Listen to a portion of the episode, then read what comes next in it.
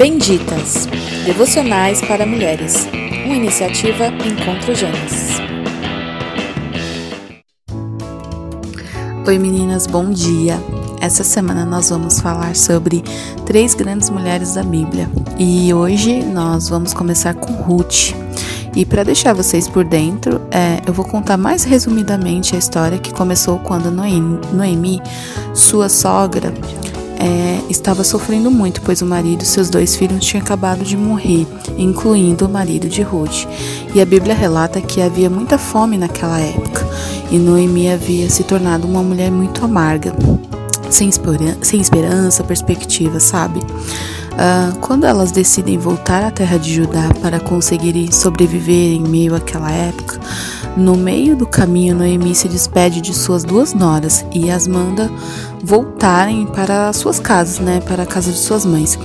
Uma delas vai embora, porém Ruth fica e declara é, a Noemi: Não insista comigo para deixá-la. Aonde você for, eu vou. Aonde você viver, lá viverei. Seu povo é o meu povo e seu Deus é o meu Deus. Bom, a alma e o destino delas estavam unidos pela amizade, pela fé em comum, sabe? Depois disso, a Bíblia relata que Ruth foi colher espigas após os ceifeiros nos campos de Boaz, um homem rico e muito generoso, onde diz a ela para ficar com eles e se juntar às refeições, né, com eles e seguir suas servas. Ruth, muito grata por, é, pela bondade desse homem, né? Ela se, cur, se curva diante dele e pergunta o que ela fez para merecer tanta bondade. E ele diz algo que eu acho incrível, que é: eu sei de tudo que você fez e faz pela sua sogra, que deixou sua família para viver aqui, no meio de desconhecidos. Ou seja, ele reconhece o valor dessa mulher. E Boaz fala para seus servos para deixá-la à vontade e colher tudo o que ela quisesse e não a incomodar.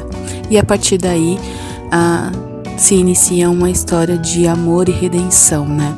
Quando Ruth segue o conselho de Noemi para se deitar aos pés de Boaz na eira e pedir para ele estender sua capa, como era um costume no Ocidente Próximo e que significava propor casamento, Boaz logo em seguida diz para ela não se preocupar, pois ele faria o que ela pediu, pois todos na cidade sabiam que ela era uma mulher virtuosa. Essa declaração é muito forte. Vejo muitas características em Ruth dessa mulher virtuosa, sabe? Ela mostra comprometimento com a família na qual havia se casado. Tanto Ruth como a mulher de Provérbios 31 eram é, mulheres de família, mulheres que se doavam pelas suas famílias, né? Mas fora esse comprometimento, parece que elas haviam criado um laço muito grande de afeto, e isso é muito lindo nessa história, né? O livro de Ruth é uma história perfeita de redenção e amor. No começo eram muitas tristezas, fome e amargura, mas no fim o Senhor transformou esse cativeiro em luz.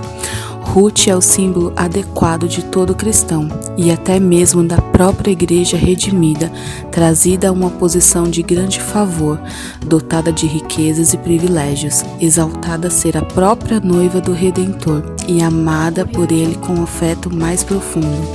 Essa é a razão pela qual a história extraordinária de sua redenção deve fazer com que o coração de todo cristão verdadeiro exploda em profunda alegria e gratidão por aquele que, de forma semelhante, nos remiu do pecado. Amém? Reflita sobre essa história e até quarta-feira. Beijos.